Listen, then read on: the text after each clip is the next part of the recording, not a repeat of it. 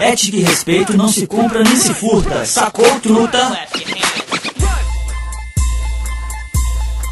Alô, você, mano ouvinte da Rádio Xadrez 171,0. De mano pra mano, um dia a mais no mundo é um dia menos na pena. Hoje fazem 12 graus em seu presídio numa bela manhã de 21 de junho. É uma pena que você não possa ver esse dia lindo que Deus criou. Que isso, que isso, que confusão é essa? Quem que colocou essa vinheta aqui? Boa noite, caros ouvintes da Rádio Xadrez. Vinheta errada na Rádio Xadrez. Essa não é uma Rádio Xadrez do Presídio. Essa é a Rádio Xadrez do Xadrez, do Tabuleiro. E eu sou Thiago Santos. Estou aqui falando de São Paulo. André Fernandes, que, que palhaçada é essa aí? Você deu para trocar a vinheta da rádio? Boa noite. Eu não, poxa, acho que foi interferência, uma rádio amadora, não sei. Eu acho que o é... Rádio Xadrez Underground, essa. Ô Leandro, eu acho que estão plagiando a Rádio Xadrez aí pelo YouTube. Se você digitar Rádio Xadrez no YouTube, você pega essa rádio do presídio aí, que pouca vergonha é essa. Pois é, Thiago. Boa noite a você, boa noite a todos os ouvintes, aos nossos convidados que já já apresentaremos. Mais uma vez é um prazer incomensurável tê-los aqui em mais uma Rádio Xadrez. E realmente, se você digitar Rádio Xadrez ali no YouTube, vai aparecer uma vinheta meio estranha ali, que eu acho que você deve ter se confundido aí na hora de, de colocar a nossa vinheta dizendo que nós não ficamos em cima do muro. E nesse programa, com certeza, não ficaremos. Já temos muitas perguntas polêmicas para os nossos convidados. Boa noite. Exato, hoje é 17 de maio, não lembro se eu falei aqui no começo, mas gravando a Rádio Xadrez número 17, então. Então vamos convocar aí todos os enxadristas do Brasil que nos ouvem, também dos outros países que estão ouvindo a Rádio Xadrez, como a gente acompanha lá pelo Google Analytics, e pedir que todo mundo dê page views aí nos vídeos da Rádio Xadrez no YouTube para tirar essa Rádio Xadrez do presídio do primeiro lugar ali da pesquisa, da busca do YouTube, porque eu acho que, embora a gente mande algumas pessoas para o xadrez aqui na Rádio Xadrez, a gente não quer que essa Rádio Presídio seja é, o slogan da nossa, da nossa rádio aqui, né? Então acho que vamos dar page views e assistir aos vídeos da Rádio Xadrez que temos no YouTube. E temos algo a comentar aqui antes de apresentar os convidados de hoje que estão aqui conosco. É, um, um deles um MF, a outra uma jogadora que competiu bastante já, agora está um pouco parado, mas tem muito a acrescentar sobre xadrez, autora de livros também. Enfim, antes de falar com eles, o André Fernandes, eu acho que a gente tem que dar um recado para os ouvintes que essa a Rádio Xadrez vai, vai ao ar no, um na última semana de maio. Um recado, é verdade. Eu, eu, eu, eu, gostaria de dizer, o cogumelo do sol ajuda a fortalecer. Não, tô brincando. O que, que, você, que, que você cheirou hoje pra estar aqui, André, na, na rádio hoje? Água da privada, é isso? Desculpa, agora era a tecnomania da TechPix, né? Não, não tô com... Ah, Qual o é, eu, eu, nem me manifestei de tão ridícula que foi essa piada. O André tá, tá tocando os patrocinadores ali, mas eu acho que é porque ele trabalhou bastante, teve no Espírito Santo lá, acompanhando a entrevista coletiva do Pablito, tá meio fora de sintonia ainda, já já o André volta ao normal de André Fernandes, que não podemos dizer que é um normal tão normal assim. O recado, André, que a gente tem que dar é que os jogos regionais estão chegando já, né? As inscrições dos jogadores é, vão até dia 28 de maio, então se você não tem equipe ou se você ainda está procurando jogadores para sua equipe, nada mais oportuno do que você entrar no blog da Rádio Xadrez e ali pelo banner que fica à direita do nosso site, se inscrever no nosso sistema de cadastro de jogadores ou procurar ali o contato de algum jogador para compor a sua equipe, seu time, né? É, André, você vai jogar aí os regionais? Como é que tá aí a sua participação nesse torneio? Ah, não recebi nenhuma oferta muito boa não. Eu pretendo continuar na rádio. Quando se alguém procurar meu representante, estou aberto a negociações, mas enfim. Não, não pretendo não. Mas, mas parece que os MFs andaram se inscrevendo lá no sistema, né, André? Acho que tinham, a última sim, vez sim. que eu contei eram seis MFs cadastrados, o um pré, pessoal de rate muito alto também. Pré-ranqueado foi o nosso último convidado, o Alfeu Bueno, inclusive, né? É verdade. Muito, muito pessoal forte, pessoal do Paraguai, os MFs do Paraguai e tal. É. Inclusive tem, tem, tem jogadores onde é que estão até encontrando outras utilidades para o sistema de cadastro lá dos jogadores. Por exemplo, o Leandro entra lá para procurar MSN das meninas para ficar adicionando as mulheres aí e começar o chaveco. Aí é verdade, Leandro? Você está fazendo isso?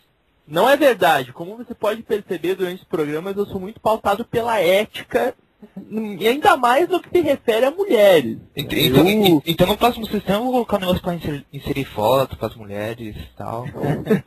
e hoje com a nossa convidada isso não vai ser diferente, Thiago. Vamos ver, vamos ver. Já já vou apresentá-los aqui, mas então só para fechar esse assunto, é, é uma brincadeira, lógico, os dados lá do cadastro, é, embora sejam públicos. Eu acho que todo mundo sabe usar com responsabilidade e a gente pode deixar lá só o e-mail ou de repente um telefone para quem está procurando equipe entrar em contato. Então a mensagem é essa, né? Jogos regionais chegando, se você não tem equipe ou se você está procurando aí um jogador, entre lá no sistema de cadastro do blog Vida em Miniatura, né? Não podemos esquecer que a Rádio Xadrez faz parte do blog Vida em Miniatura e videminiatura.blogspot.com. Esse endereço deve mudar em breve, mas por enquanto é o que temos para hoje. E façam lá o seu cadastro e procurem sua equipe ou procurem jogadores para os jogos regionais do estado de São Paulo. Dado esse recado, não sei se o André quer dar mais algum recado, falar com a mãe dele, mandar um beijo para os fãs, ou eu posso apresentar os convidados, André? Poxa, eu gostaria de mandar um beijo para o meu fã-clube, meu fã-clube do Rio Grande do Sul, do Espírito Santo, que eu pude visitar na semana passada. Estou muito feliz. Então, tem, tem várias comunidades no Orkut com meu nome, enfim. Eu gostaria não. A cada, a cada programa que passa, o André fica mais sem graça, né? Eu, eu acho que o André tá falando do Mikhail Tal aí, que é a, a alcunha dele lá no Twitter. Ele tá achando que as Poxa. pessoas estão fazendo comunidades para ele, mas na verdade as comunidades são pro Mikhail Tal, o grande gêmeo da Rússia, né? Ô Leandro, já que eu dei a oportunidade pro André, você também quer mandar um beijo inicial, dar o seu recado? Parece que você andou jogando uns torneios por aí. Quais são as boas, quais são as notícias lá dos, do sul, das Pampas Gaúchas? A boa notícia é que teve o Campeonato Paranaense Juvenil nesse último fim de semana. E no torneio feminino sagrou-se campeã lindíssima, maravilhosa Cintia Leão. Mais uma vez já ganhou o Paranaense feminino, ganhou o, o agora ganhou agora o Paranaense juvenil e vai tá indo pro Brasileiro Sub-18 em Catanduva. Então, ah, achei que você ia dizer que ganhou o coração do Leandro Salles, não era isso? Então. Ah, não, eu tô falando de coisas novas. Ah, mas, né? mas, mas, mas, isso é fácil qualquer mulher. novidades, novidades. Então a novidade é essa. Tá Pode, podemos seguir, podemos apresentar os convidados agora. Novidade. Ok, então como eu costumo falar com vocês, sem delongas, né? Acho que o convidado de hoje já foi bastante anunciado aí pelo Twitter, também pelo blog, todos vocês conhecem. Foi recentemente escolhido treinador da, da equipe feminina brasileira que vai jogar as Olimpíadas. MF Álvaro Aranha, boa noite, é um prazer recebê-lo aqui na rádio. Tudo bem, Álvaro? Boa noite, Thiago, é, todo o pessoal da mesa aí, Leandro, André e Rabite. Esperamos aí falar bastante de xadrez e tal. E eu já vou começar fazendo uma correção aqui, mas é porque senão depois os caras vão te conectar. O, o Mihail é da Letônia, não da Rússia, né? Então eu estou fazendo essa correção porque depois o pessoal, ah, o Thiago falou errado. Então, já, já corrige ao vivo aqui para não, não que bom, que bom. Vocês veem como é bom falar com quem entende, né? Eu fico aqui sendo assessorado por essas duas antas, que são o André e o Leandro, e, e, faz falta o Álvaro aqui, que tem um conhecimento, como todo mundo já viu, bem extenso sobre xadrez, vai poder dividir com a gente um pouco aqui na rádio de hoje. Parece que ele tem muitas histórias, e ele que se prepare, porque nossos ouvintes sagazes também enviaram suas histórias sobre Álvaro Aranha e vamos contá-las aqui no programa de hoje, mas não antes de apresentar nossa outra convidada, representando aqui a ala feminina da Rádio Xadrez, né? Para fazer aquela voz mais suave, mais delicada, para alegrar e manter em harmonia esse ambiente cheio de, de cuecas. Eu estou falando de Rabite Ive, a vencedora do bolão do pré-olímpico, né? Além de tudo, sabe apostar muito bem. Boa noite, Rabite, tudo bom? Oi, boa noite para todo mundo, tudo bom? Tudo certo, estamos muito bem. Alguém quer falar alguma coisa aqui com a Rabid antes da gente começar? Com Oi, Rabid. Você, você vem sempre Oi. aqui? Você vem sempre aqui? Não, é a primeira vez. Ah. ô Rabit, ô Rabit, boa noite. Oi. Se alguém fizer alguma coisa de ruim com você, pode deixar que eu resolvo, tá? Tá bom, obrigada. O, o, André tá me lembrando a Dilma Rousseff aqui. Oi, internautas, né? O jargão popular da Dilma na internet, já que está rodando o Twitter aí, mandando um oi para a Ravit. Mas a Ravit está aqui na rádio hoje porque é, é uma jogadora não tão assídua atualmente, né? Tem, não tem frequentado tantos torneios, mas dá muita aula de xadrez, deu muita aula de xadrez, jogou muitos torneios, né, Rabit, há, há um tempo atrás, é. e é autora de livros de xadrez também, né? Se, se você puder comentar um pouquinho pra gente aí da, da sua carreira, quando, quando você começou a jogar, e que cidades você já jogou, que títulos você ganhou mais expressivo, só para quem não te conhece ficar conhecendo um pouco melhor. Então, comecei a jogar, eu entrei no Sabin, acho que eu tava. Foi em 97, meu primeiro paulista em Santos. E aí, por acaso, eu fui vice, assim, do nada. Então, eu comecei. Na verdade, assim, meu irmão, Caleb, que foi chamado para fazer parte da equipe de xadrez do Sabin. E eu nem queria jogar, mas era obrigatório. Aí acabou que meu pai me forçava aí nas aulas, eu pedi gaiato, aí o primeiro paulista eu fui vice. E aí foi indo, né? Brasileiro, pan-americano. É... Ah, eu já, tive, eu já ganhei alguns torneios paulista por categoria, também ganhei brasileiro. É, joguei alguns pan-americanos escolares, ganhei também. Atualmente eu estou jogando pela equipe de Santos. É, e é isso. Tem os livros publicados, mas assim, lógico, meus pais que, que escreveram mais, né? Acho que o mérito é deles. E meu irmão a gente entrou só com uma parte pequena, né? Então acho que é mais o mérito deles mesmo. Legal. Carreira recheada de títulos aí da Rabi. Verdade. Além de tudo, uma boa comentarista também, né? Porque a Rabi apostou no bolão lá do pré-olímpico e, e ganhou o prêmio de e mais pois é, nunca ganhei nada na vida e de repente ganhei o prêmio do bolão do xadrez. então talvez você não está tão por fora, assim, da, dos torneios, como você revelou aqui nos bastidores, que tem, tem sido difícil acompanhar os torneios, né? Mas vamos falar um pouquinho dos seus livros então, Rabit, porque a gente tem uma promoção aqui no, no blog Vida em Miniatura, que a gente vai, vai dar dois exemplares de cada um dos seus livros, é isso? Pro, para os nossos e... ouvintes, né? E se você puder resumir assim do que trata cada um dos livros, só para a gente entender melhor. Então, são dois livros, foram os dois primeiros que saíram. Um é Xadrez, Estratégia no Dia a Dia. É, assim, fala bem básico sobre o jogo para quem não conhece mesmo. E depois fala de uma parte de estratégia no dia a dia, assim, em casa, na empresa. É uma comparação de estratégia de xadrez com estratégia é, no trabalho, no dia a dia. É bem interessante. E o segundo, que é xadrez de estratégia de, de poder nas organizações, é, entra um pouco de administração, aí a parte de xadrez é um pouquinho mais avançada. É, e tem também umas estratégias que a gente sempre compara, né? Estratégia de xadrez com estratégia no dia a dia. E esse é mais voltado para estratégia empresa, mais para administração mesmo. Mas tem outros livros que são. Tem o um livro infantil, tem livro para adolescente também, que ensina eles jogarem, é bem legal. Bacana, bacana. É... Aliás, é, Thiago, desculpa interromper, mas vale a pena comentar uma coisa que eu percebi, que o livro da Habit e, enfim, da família Shitsuka, né, é um dos poucos que está presente nas, nas livrarias de massa, digamos assim.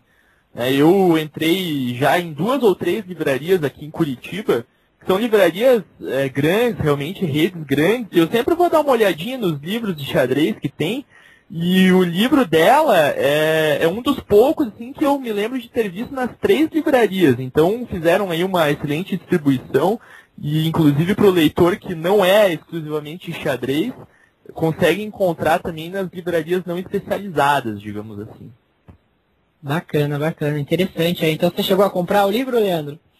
Cheguei a comprar, claro, só que não deu tempo de pedir o um autógrafo para a Rabi, que eu vou encaminhar o livro para ela para depois ela autografar para gente. Não, ah, o, pode o, deixar. O, o, detalhe é que o Kasparov imitou esse livro. Pelo, pelo que a Rabiti falou, aquele livro amarelo novo do Kasparov, Checkmate, faz é, inclusive essa associação do xadrez com a vida cotidiana, com, com organizações e tal. Não, pois é, mas é aí que tá o ponto. Lembra quando o Kasparov veio aqui pro Brasil, que ele deu uma noite de autógrafos, acho que foi no shopping. Eu não lembro o nome do shopping.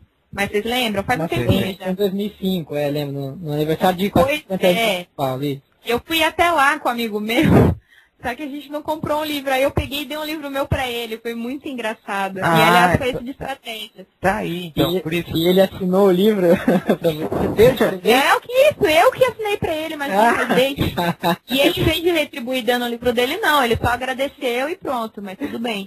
Eu tenho já a, a primeira bomba da Rádio Xadrez de hoje. Kasparov plagiou o Rabit no lançamento do livro mais recente dele. Deve ter traduzido ali do português pro inglês, lido, e talvez gostou, né, para lançar um livro parecido, então, no futuro.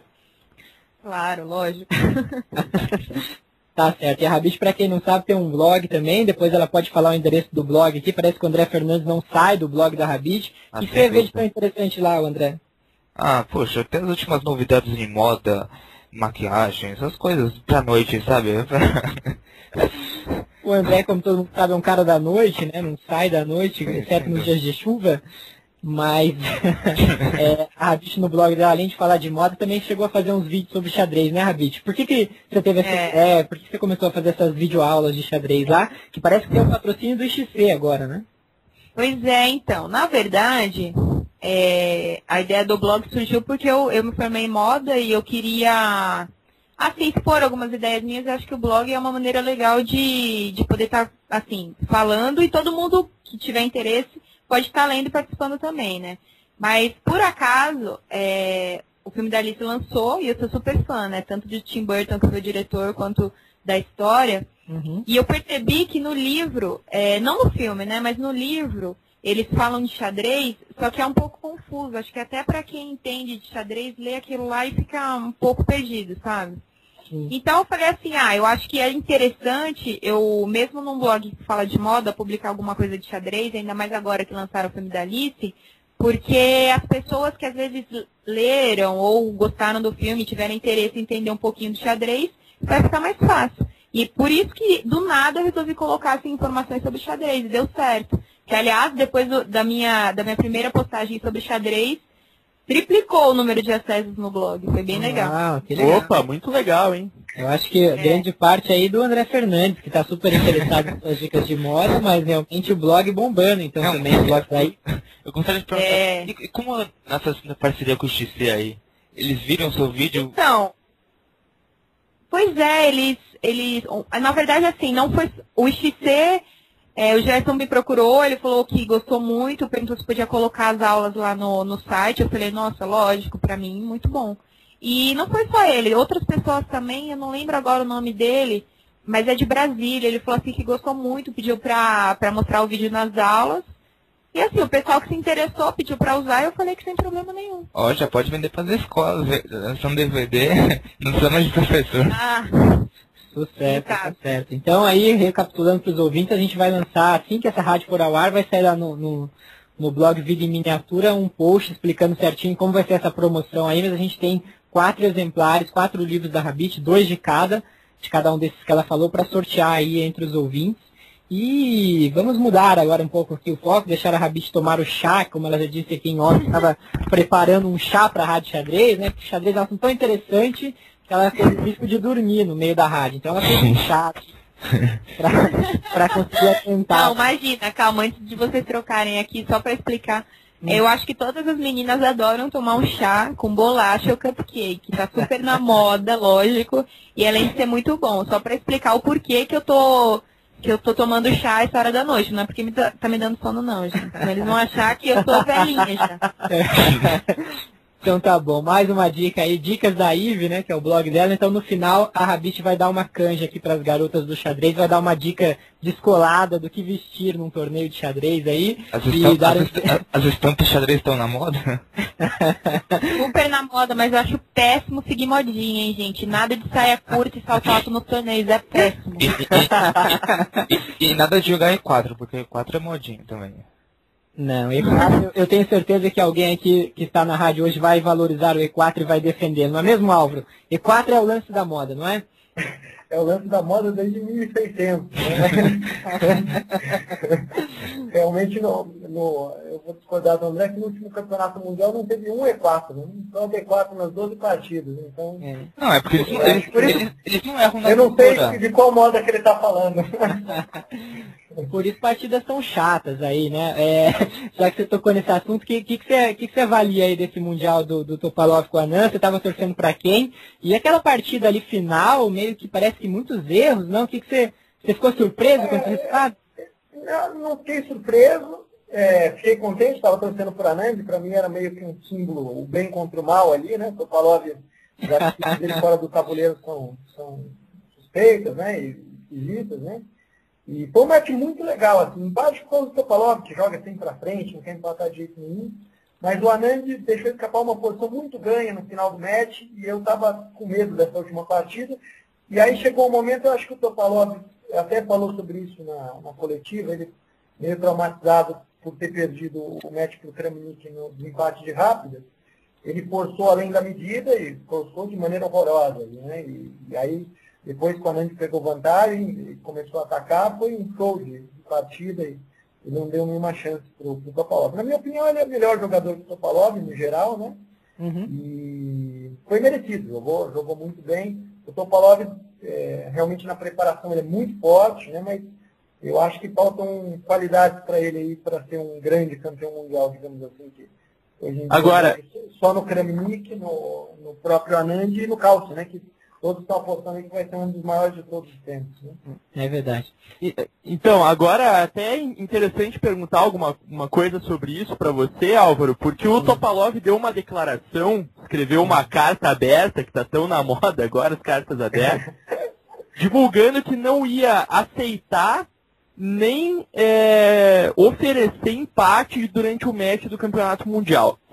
Queria fazer duas perguntas. Primeiro, o que você acha dessa atitude do Topalov? Foi, ele só fez isso para fazer pressão psicológica? E se você recomendaria essa postura, por exemplo, para a equipe feminina que você vai estar levando aí para as Olimpíadas na Sibéria? O que, que você achou disso? É, são duas é, coisas diferentes. né? No, ca- no caso do Topalov, eu acho que ele fez mais para realmente causar uma pressão, né, e, e- mostrar que estava confiante, né. É, ele tem uma atitude legal de jogar e tentar jogar as partidas, o que eu acho legal. Não precisava ter declarado isso, né, até porque teve partida que rolou festa de empate tudo, né. Então não foi totalmente verdade, porque teve uma partida que o Anand ofereceu empate e ele aceitou, né. É, ofereceu para ele. O Topalov é, queria que oferecesse para o árbitro e não, não falasse com ele, foi, foi pressão, né? Com relação às meninas, é, assim, é, de um modo geral, eu acho que elas têm que aproveitar ao máximo as partidas lá, é, como uma experiência, além de tentar fazer um melhor resultado possível, tem que ir lá é, se divertirem, jogar, jogar bastante, tentar é, evitar realmente os empates rápidos, né? Até porque é, quando você está jogando com um jogador mais forte, é, a tendência é que numa posição igual ele não aceite, isso vai ser um problema psicológico futuro. Né? Então, assim, vou conversar com elas é, é, e tal, mas eu acho que é, seria interessante que elas tentassem jogar as partidas e não se preocupassem é, em oferecer empate e tal, porque se a partida for para empatar, vai empatar. né? É óbvio que é, o sistema da Olimpíada, é, quando você está ganhando de 2 a 1, um, por exemplo, até vou dar um depoimento do, do que aconteceu na última Olimpíada. Uma grande vitória do Brasil na última rodada contra a Austrália, a Joana está completamente ganha na partida é, da última rodada, mas como o sistema era por match, então ganhar de 2,5, 3 a 1 seria mais ou menos a mesma coisa. Então, pensando na equipe, ela numa posição completamente ganha, ofereceu um empate e que garantia a vitória no match, que basicamente era a mesma coisa ganhar 2,5 ou 3 a 1. Então, essa aí é um, um exemplo de um empate que, que é, eu, como treinador, eu é, apoiaria, porque eu acho que a gente está indo lá para fazer o melhor para a equipe e, e é, tentar deixar as ambições individuais num segundo plano. Né? Postura sensata da Joara, né? Agora, É, que estava super bem, inclusive. Não sei se ela tinha chance de medalha e tal, mas ela, ela pontuou muito bem na última Olimpíada e, e nessa última partida teve esse ato realmente de, de companheirismo, de, de comprometimento com a equipe, que é o que eu acho que as meninas devem pensar. Né? Com, com certeza. In- Inclusive, inclusive a impressão que eu tive, Álvaro, foi que pelas meninas que classificaram, até por ser uma geração nova que, que classificou para as Olimpíadas, a impressão que eu tive é que vai ser uma equipe que realmente vai, vai levar consigo o espírito de equipe, não vai levar tanto em consideração assim as ambições individuais e tal, mas vai estar sempre pensando no resultado voltado para a equipe brasileira. Você também tem essa impressão? É, eu, eu, eu é, inclusive ontem eu fiz um primeiro contato por e-mail com as cinco, né? É, eu falei com algumas individualmente e tal, é, mas é, fiz um e-mail coletivo, digamos assim, né? E acho que a tendência é essa, né? A tendência é a gente lá e está todo mundo muito afim, né? Eu, é, falando de mim pessoalmente, é um sonho para mim estar numa Olimpíada e eu vou lá para realmente ajudar elas no que for preciso, né? usar minha experiência aí desses 20 anos de xadrez que eu faço ano que vem, né? E eu acho que o espírito deve ser esse. É, é, o, a CBX está tentando viabilizar um período de treinamento é, antes da Olimpíada, que eu acho muito legal, até para as meninas se integrarem, né? porque algumas se conhecem, têm até uma certa intimidade, mas as outras é, tem três em São Paulo e duas em Santa Catarina. Né? Então, E esse, treina- esse treinamento, é, desculpa, Álvaro, interromper, mas esse treinamento seria em São Paulo, então, por questão É, o, de- o Fabrício falou para mim que exatamente pelas, pelas questões de logística, a tendência é que se ele conseguir viabilizar, trazer as duas meninas de Santa Catarina para cá. E, enfim. é, Legal, legal. eu, eu acho que, eu acho que se acontecer vai ser bem legal, até porque eu tenho muita experiência também por equipe e eu falei isso para as meninas no e-mail que eu mandei, é, às vezes um bom ambiente é, faz mais diferença do que uma equipe forte. Então, é, eu acho que é, se a gente conseguir criar esse ambiente de equipe, de comprometimento, de uma torcer pela outra, né, que muitas vezes a gente sabe, não quero entrar em polêmicas, mas já comprometeu algumas de nossas equipes aí na Olimpíada, se a gente uhum. conseguir esse ambiente, eu acho que a gente pode, pelo menos, fazer com que cada uma dê o seu máximo e jogue o seu melhor lá. Bacana, interessante. Eu acho que é, é, tá nítido aqui que o nosso assunto forte da rádio de hoje vai ser o, a, a participação feminina nas Olimpíadas, né? E temos o Álvaro aqui para isso, tá? Mas a gente também tem outros assuntos a abordar. Vou pedir para a gente falar da Olimpíada um pouco mais para frente. É, a gente estava aí falando um pouquinho rapidamente do match do Topalov do Anand, você comentou por cima. Eu queria perguntar se tem alguma partida que você escolheu ali como a melhor ou que chamou mais atenção, aquela que você passaria mais para os seus alunos darem uma estudada, que tem para efeitos didáticos assim que, tem, que temos mais a aprender com ela, né? Alguma partida que Olha, você destaca? É, olha, é, eu até por minha preferência pessoal gostei muito de duas catalãs que o Anand ganhou, que não foram partidas muito didáticas, né? A preparação de abertura no nível deles é, não são partidas assim para você recomendar como aulas para os alunos e tal, mas eu recomendaria a parte final da realização da vantagem, né, na partida final, né, na última partida que o Flamengo ganhou de preço, é, eu torcendo por ele, vendo ao vivo, né, ele tem várias possibilidades para ele ganhar, mas impressionante como ele usou um, um termo que parece que usa muito, que é profilaxia, né, ou seja, é, ele evitou qualquer tipo de contrajogo do Topalov, não teve nenhuma pressa para comer os peões que estavam caindo e, e e no final, é, o Topalov, é, quando ele abandona, é, não há mais o que fazer. Então, é, eu achei muito didático o jeito como ele realizou a vantagem. Né? Porque a gente, vários de nós já tivemos é, posições ganhas que a gente, por precipitação ou achar que estava jogando sozinho, desperdiçamos. Ele, ele espremeu o Topalov ao máximo, sem dar nenhuma chance para o Topalov. Então, é, é, eu acho que o final da última partida é muito didático. Além do, no meio-jogo ele, ele explora é, um tema que é bem comum, que é a exposição do rei. Né? O, ele fez o sacrifício de peão para expor o rei do Topalov, que foi o erro decisivo. Né? O Topalov acabou aceitando ali, aí ele rompeu no centro, depois que o rei do Topalov ficou exposto, foi um show. Então acho que o final da última partida foi a parte mais didática, porque as catalãs eu gostei, porque eu jogo catalã de brancas, mas não são fáceis de entender. Né?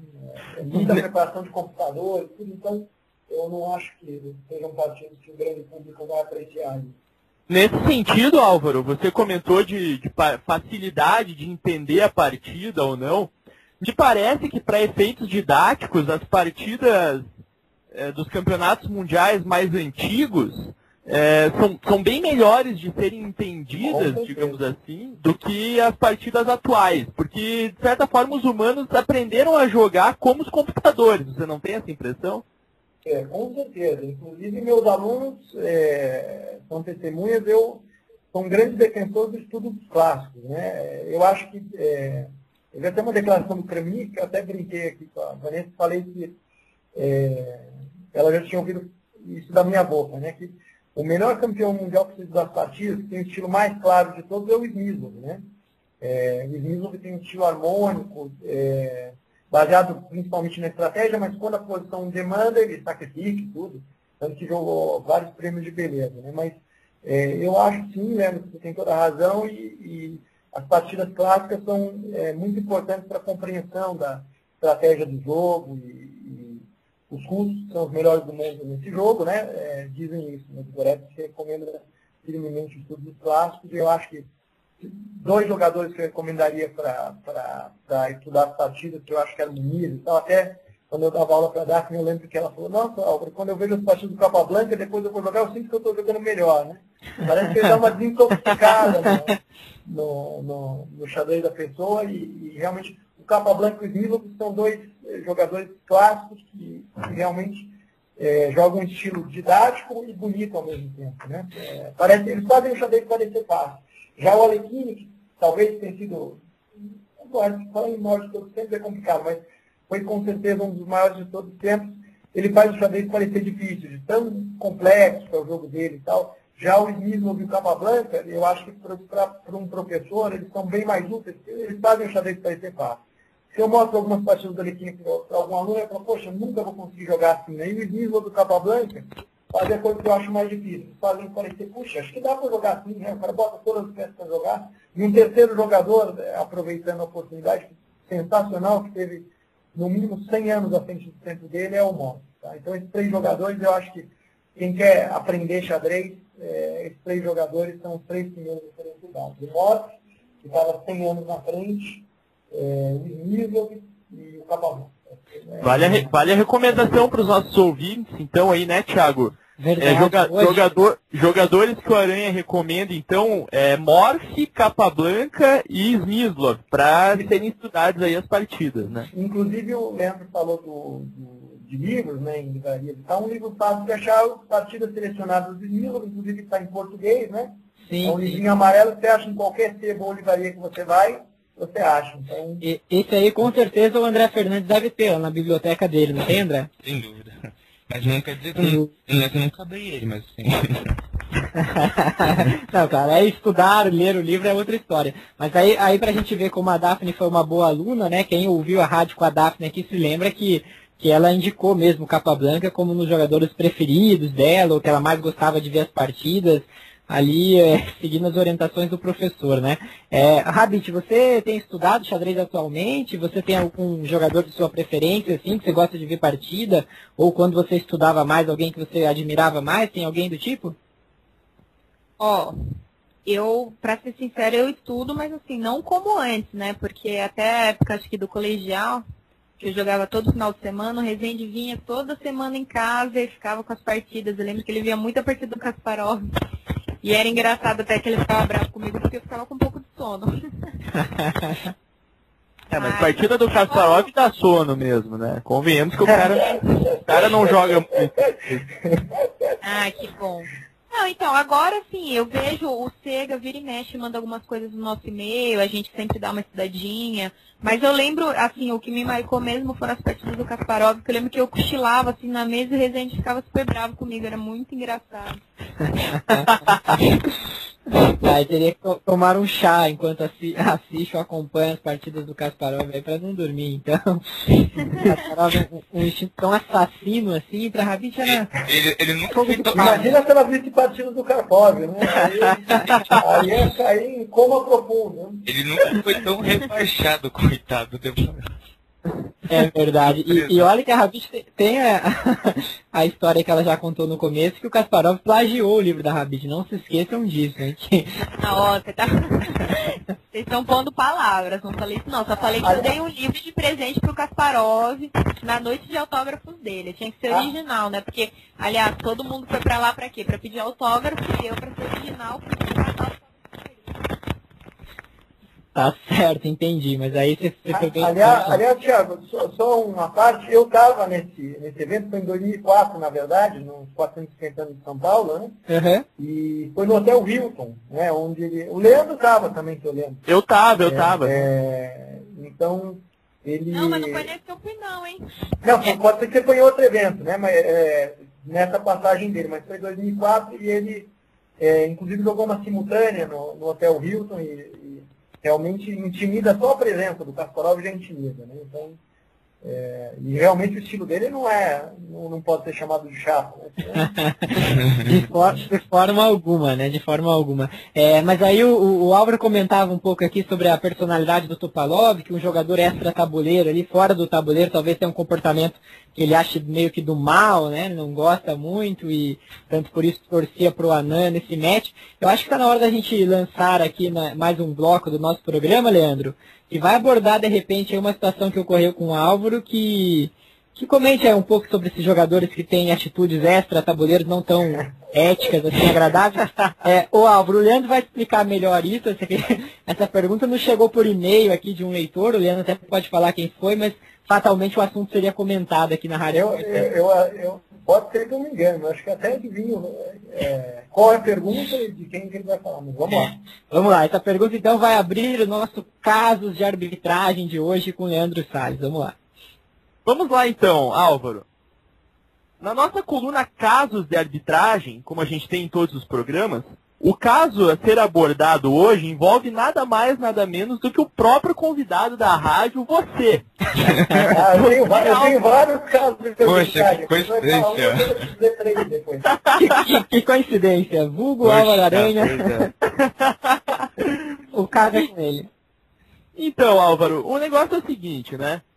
Chegou até nós essa informação, e na verdade, quando essa pergunta chegou até, a, até o e-mail da Rádio Xadrez, eu fiz um comentário dizendo que essa, essa foi a, a primeira pergunta que eu pensei em fazer para você.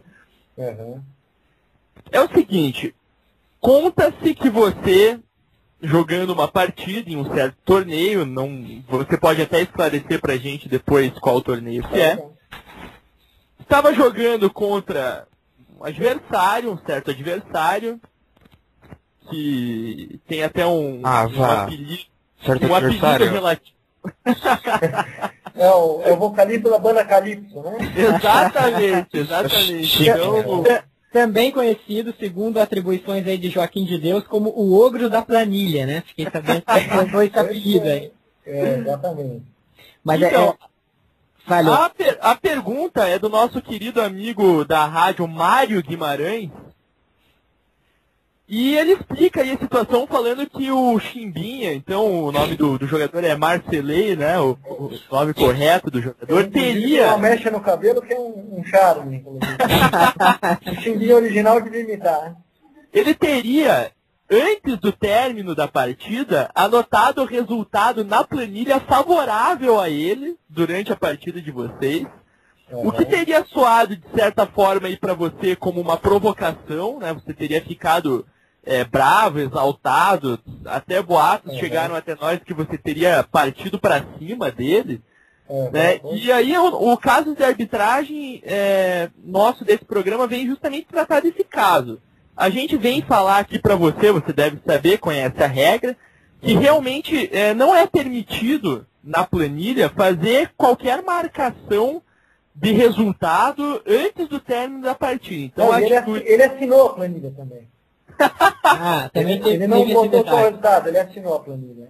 Ah, vamos, vamos fazer um suspense aqui antes do Leandro já anunciar o resultado. Então, então o caso de arbitragem é o seguinte, a pergunta é, né, o jogador pode é, usar a sua planilha para fazer anotações a esmo, por exemplo, copiar letras de música, como o saudoso Celso Silva lá de Araraquara fazia, ou anotar o telefone, ou no caso interrogar ou exclamar lances, ou um caso mais, ex- mais excêntrico aí, anotar o resultado e assinar a planilha antes do término da partida. O jogador de xadrez pode fazer isso. Quero saber a opinião de Rabit aqui, que já jogou muitos torneios. Já aconteceu alguma coisa parecida com você, Rabit, de anotarem coisas na planilha que não os lances?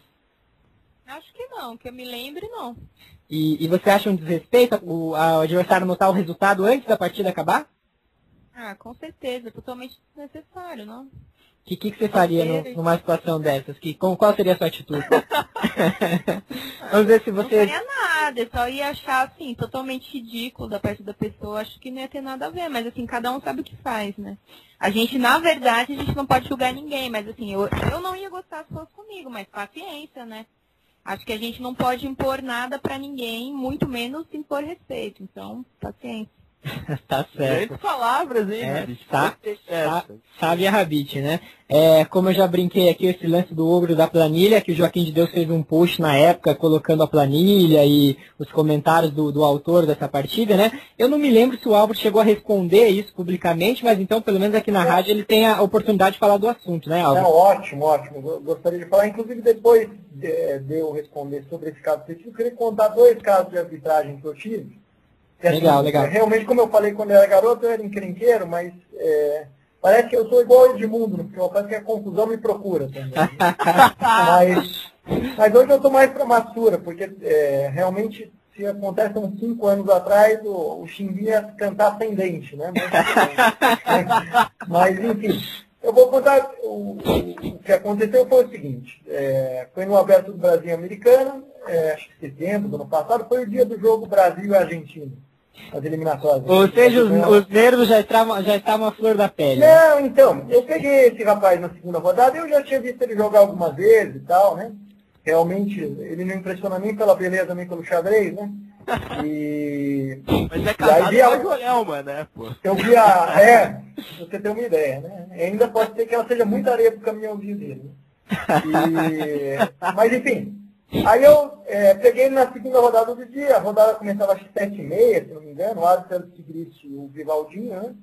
É, e aí eu comecei a jogar a abertura com pressa e tal, assim, fala a verdade aqui, um erro que até é, é, não se pode cometer, né? Que eu falo, mas eu nunca menosprezo o adversário. Então, comecei a jogar o toque para ver se eu ganhava rápido para assistir o jogo do Brasil, né? E eu, ele fazia lances ali que eu não, que eu não, não me impressionava. Aí eu fui jogando rápido, fui jogando rápido. Ele jogou uma linha que teoricamente é, é considerada ruim, né? Eu joguei uma recomendação do Kramnik, que mais tarde na, no blog do Joaquim ele botou uma interrogação, né? Mas eu ainda continuo é, preferindo a opinião do Kramnik, né? Apesar de ter perdido a partida. E, enfim, mas botou interrogação, falou um lance, isso é um lance ridículo e tal. É, enfim, eu fiquei completamente perdido. E aí fiquei mais pé da vida ainda, porque é, a partida começou a demorar e tal, e eu perdido. Falei, pô, não posso perder com esse cara, vou perder 12 pontos de rede com um cara que, né, deixa pra lá. Então, é, é, e aí realmente eu segui jogando, né, é, uma posição perdida. E aí quando eu vejo ele põe 1x0 assim na planilha. Aí eu perdi o jogo do Brasil, já estava lá, sei lá, 11h30 da noite, sei lá, é, a partida foi uma partida longa, né? É, perdi para um cara que, para falar a verdade, meu cachorro Bernardo tem obrigação de ganhar dele se jogar. né? Então, é, e aí, então eu fiquei transtornado e tal, né? Assim, mas tive uma atitude assim, não, não, é, parti para cima, eu chamei o árbitro, né? Inclusive, isso é um caso de arbitragem interessante, porque eu, eu conversei com dois árbitros internacionais que me falaram que o, o correto seria tirar o ponto dele, né? E usaram como exemplo uma atitude até bem menos agressiva, que foi o Sheparinov, que é o segundo do Topalov, quando se recusou a cumprimentar o Jorge, teve seu ponto retirado, né? Então, é, inclusive, segundo depoimentos de árbitros, dois árbitros internacionais que eu conversei, foi um erro de arbitragem, inclusive, o ponto tinha que ser tirado automaticamente. Mas o mais incrível é que confusão ali, né? E a partida segue uma posição completamente assim, realmente de abandono, né? Mas jogou tão mal que eu quase empatei a partida, né? Então, essa partida estava um lance de 50, ele foi ganhar nos 90 ali, depois de bater, depois de anotar um lance que empata e, e fazer outro, né? Assim, de última hora, ele, mas a posição assim que não dá para não ganhar, mas ele quase conseguiu, né? Então, e aí depois aconteceu o Joaquim, né? Que, é, é, se destaca muito mais pelo folclore do que pelo xadrez, ele, ele botou no blog dele a partida com comentários do vencedor, né? Com tal ombro da planilha. Né? Além do português que foi completamente assassinado, né? nos comentários, ele tem o volante que é recomendação do Kramnik, que 2,300 para ele não vale nada e tal, né? Ele acha que joga para isso, né? Enfim. E um monte de besteira, né? Até é, no dia eu quis responder, né? Eu pensei, pô, vou mandar os comentários aí e tal, né? Ó, esse aqui que está interrogando é comentou do Kramnik, esse aqui que está falando uma besteira, né? Mas aí eu achei que eu estaria me nivelando a ele. Só que é, aí é, eu pensei assim, bom, quando eu jogar com ele, pega ele de jeito. E eu é, tenho um aluninho meu de, de, de 8 anos que joga no Burro 21. Vocês conhecem o site Burro 21, né? Sim, sim. Sim. E ele, e ele, eu estava dando uma aula para ele e eu via um tal de decapitador ali. E era a foto do Xindim, inconfundível. inconfundível. Eu não vou, eu não vou revelar o nick, né? Porque até pode dar problema que o menino é, é sócio, paga lá para ser visto no, no Burro 21, mas eu sei que toda quinta-feira, é, no final da tarde, quando a gente encontra ele, nosso, ele fala, ah, joga com o decapitador, joga com o decapitador. Porque, eu falei, ó, Michel chama esse meu aluno. né? Eu falei, ó, Michel, o negócio é o seguinte, vamos, vamos jogar as partidas com esse cara aqui. Então, ele, sei lá, tá com 200, 200, meu passatempo é fazer ele chegar até 2 mil e mandar um monte de TELs para ele. Né? Ele vai saber agora quem é. né? Até hoje ele não sabia, né? Mas agora ele vai saber quem é, deve estar uns 47 a 0, mais ou menos. Então, a, próxima, a próxima vez que eu pegar ele ao vivo, eu vou jogar xadrez com ele, não vou. Assim, quando o Botafogo da Paraíba ganha do Corinthians, é festa na Paraíba, mas quando o Corinthians ganha do Botafogo da Paraíba, não, não dá notícia. Né? Então, é, eu deixo dessa maneira. E quanto ao Joaquim, eu fiquei chateado com o Joaquim na época, mas é, depois do, dele ter publicado, eu, usei a mesma tática. Quando eu jogar com o Joaquim, vamos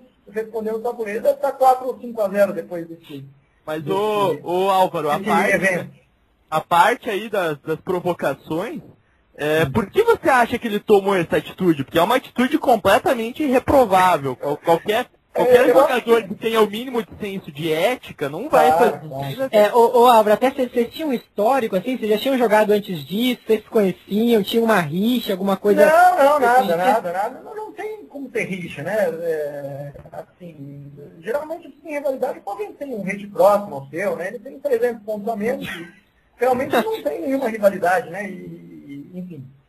É, é, aconteceu, não sei o que se deu na cabeça dele. Você olha pra cara dele, você vê que não é uma pessoa muito da, da normal, mas ah, tá aí, tudo bem. Mas a gente vai jogar de novo e vai ser... é, eu, eu sou da teoria que né, no final sempre tem o troco, né? Então, aí vamos ver, né? A próxima partida que a gente jogar, o que, que eu vou fazer.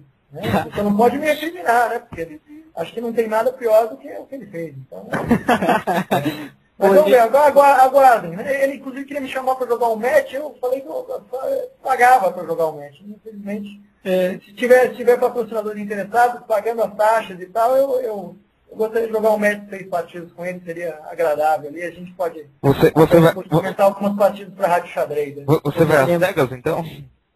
Pode? Você, você Bom, ele, ele já joga cegas olhando para o tabuleiro.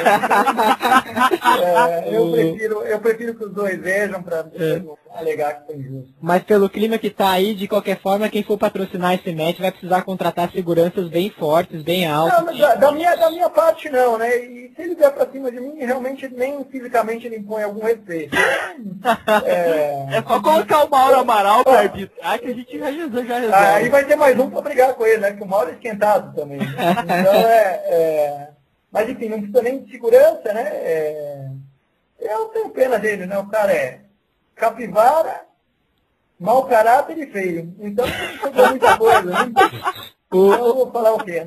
Vamos, conversar aqui, ô André, deixa eu passar a palavra para uma pessoa mais sensata aqui, que está de, de pernas cruzadas, tomando seu chá das 11. Rabiti, o que você acha dessa situação aí que aconteceu entre o Álvaro e o, e o Chimbinha, o Marcelei aí? Você conhece esse jogador, Rabiti? Você já... Quem? O, o adversário do Álvaro, o Marcelei, o O famoso... Marcelei. Marcelei? Chimbinha? É mais fácil se você conhece a banda Calypso? A banda Calypso eu conheço, ele eu não conheço não. É, ele é o vocalista da banda. Mas o que, que você achou dessa situação aí, dessa quase briga aí, o xadrez que quase virou boxe? Assim, eu não conheço ele, mas eu não preciso nem comentar da situação, né? Acho que o que eu já falei antes já resume tudo que eu falaria agora. Não preciso comentar. Foi muito feio. Ô, Rabite, mas você também não tinha algum tipo de rivalidade quando você disputava aí os paulistas de categoria com as meninas? Ó, mas assim, quando, quando eu tive algum problema com alguém, eu era aborrecente. É totalmente justificável. Os hormônios à flor da pele, a gente é muito criança, não entende ainda nada. E não tem nada na cabeça, mas eu acho que, assim, quando é criança ou adolescente, tudo bem, a gente ainda consegue justificar, mas depois é complicado, né? Com certeza, Ah, mas verdade. Você chegou a ter muita rivalidade com a Jussara, Chaves, alguma coisa assim, nas, nas categorias de base? Não, não, vamos, vamos, vamos esclarecer Aliás- aqui, que para quem não está ouvindo, né? É, pois não, Rabite, aliás. Aliás, as meninas da minha categoria eu adoro todas, a Bea, a Carol, a Catita, a Lari, a Nath, a Esté, são amigas até hoje, a gente mantém um super contato. Eu acho que não tem essa de rivalidade. Acho que, lógico, tem uma competição, é, mas todo mundo tem que saber aprender a ganhar e tem que saber também perder, né? É difícil, mas a gente aprende. É, tá certo, legal. E Rabite tem, ele tem 25, Rabite, é isso, a sua idade? 25. Ah, tá Ô, bom. Rabite, mas tem carinha, tem carinha de 18, Rabite. Eu me, até me É confundi. verdade, já falaram pra mim que eu tenho cara de 18, 16, mas tenho 25 já. O, o Álvaro, e você tá falando aí bastante, tem 20 anos de xadrez, na verdade você tá com quantos anos hoje? Você Eu começou vou, com eu, eu vou fazer 20 anos de xadrez no, no ano que vem, né? Eu comecei a jogar com 11, né? E Já. com 31. Tá. 20 anos, eu acho que você já consegue uma redução de pena aí, né? Já é cumprir bastante Ah, xadrez aí. Já, já, já posso ser solto. Tá Mas- certo. O, o Álvaro comentou que tinha outros dois casos de arbitragem. É, então é é só para ver que realmente é, aquele caso, às vezes a confusão me procura, né? Foram dois casos em, em- em jogos abertos, né? É, um aconteceu, é, o mais absurdo, aconteceu em Botucatu, eu acho que foi 2004 ou 2005. Eu estou jogando com o Del Bosco, né? é, um jogador aqui do primeiro São Paulo, que na época representava a cidade de Botucatu. Né? Eu representava a cidade de Sertãozinho, era a equipe era eu, o Luciano e o Paulista. Né? É, jogamos com três tabuleiros na, na- na divisão geral. Né? Ou seja, a gente saía perdendo de 1 a 0. Então, é, se empatar, se, se perdesse uma partida, no máximo empatava o match. Aliás, Eu fiquei com 2 a 0 praticamente, porque você, né, Álvaro, também meio barrecão, né? É, segundo perdi pro Chimbinha, mereço ouvir, né? Aí, tudo bem, não tem problema. O- então eu eu estou jogando pro Del Bosco, foi uma Chincó, fiquei melhor a partida toda, aí chega nos dois minutos, uma posição que eu tenho dama contra, ganha a dama dele por torre e cavalo, né? É, aí é, ele requisita empate pro Christian, que era o árbitro, né? Christian Henrique. Eu fiquei bem indignado, né? Mas deixei, deixei rolar, né? Um absurdo a requisição e tal. E aí segue o ping, né? Ele está com dois minutos, eu jogo um lance que é, eu ganho a torre dele, vai ficar dama contra cavalo. Ele pensa, pensa, o tempo dele cai, ele estende a mão para mim e o Christian fala empate. Eu falei, quê? Minha decisão está tomada. Aí eu, nossa, eu fiquei muito indignado, né? Assim, até hoje eu não acredito que, que isso aconteceu, né? Mas, é, e aí vocês acreditam que ele não quis voltar no tabuleiro para ver o, o, o mais incrível, no dia seguinte, né? Depois de muita confusão, tentei qualquer ele recusou aí no, no tabuleiro ver, no dia seguinte o Bosco vem conversar comigo e com o Luciano, né? É, porque eu apelei pro ó, Del Bosco, pelo amor de Deus, fala para ele aí, né? E aí o Cristian não queria ouvir ninguém, o Bosco, é, eu falei, você vai aceitar esse absurdo, tá? Isso aí é, não é uma coisa certa de se fazer e tal, né? Não com essas palavras bonitas, mas falei mais ou menos. E e aí no dia seguinte, é, o Del Bosco vem pedir desculpa para mim, dizer que realmente estendeu a mão abandonando, mas o nosso árbitro Christian, que até tem uma boa relação com ele, mas é, fez esse absurdo. Né? Então, dama contra cavalo é empate no xadrez. Né? Que isso, né? É porque o único movimento que a dama não é capaz de fazer é o do cavalo. É, talvez, talvez ele estivesse até superior. Né? Aí Então- equipara, né, pelo menos. Então esse é um caso. E outro caso instrutivo, no, no ano de 99, é, eu joguei o Mundial Juvenil na, na Armênia. Né? É, depois até eu tenho uma história muito boa para contar desse torneio. Né? Mas o, aconteceu um caso com o Paco Valerro, que é, hoje, como jogador, na época era um grande mestre promissor, né? Mas ainda não tinha mais que 2,600. Ele jogando com, com o russo, ele, no apuro de tempo, joga um lance regular, deixa o rei em xeque, né? E aí o adversário acusa, o árbitro vai lá, coloca os dois minutos, e o Paco Valerro vai e tira o rei, né? Só que ele tinha feito um lance com a dama, e a dama tinha um lance idiota, mas que era possível, cobrir o cheque entregando a dama, né? O árbitro imediatamente interfere, né? É, e faz ele, é, conversa com ele, fala que ele tem que jogar com a dama, e ele sai aos prantos, nem seguiu jogar a partida, abandonou, né? Comigo no- nos Jogos Abertos em Santos, aconteceu exatamente esse mesmo caso.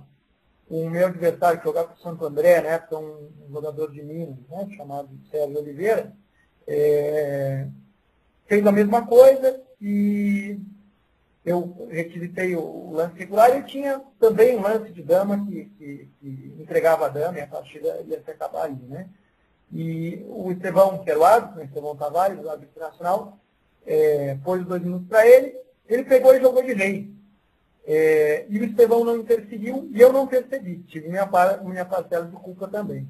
Mas a polêmica aí, que até é uma coisa para vocês ouvirem os árbitros, eu já ouvi as duas versões, é que na regra, na regra no inglês está should, ou seja, deve, né? O árbitro deve interferir nesse caso. Então, é, e aí a partida seguinte empatou a partida, depois os companheiros também quiseram falar que ele teria que jogar com a dama e tal.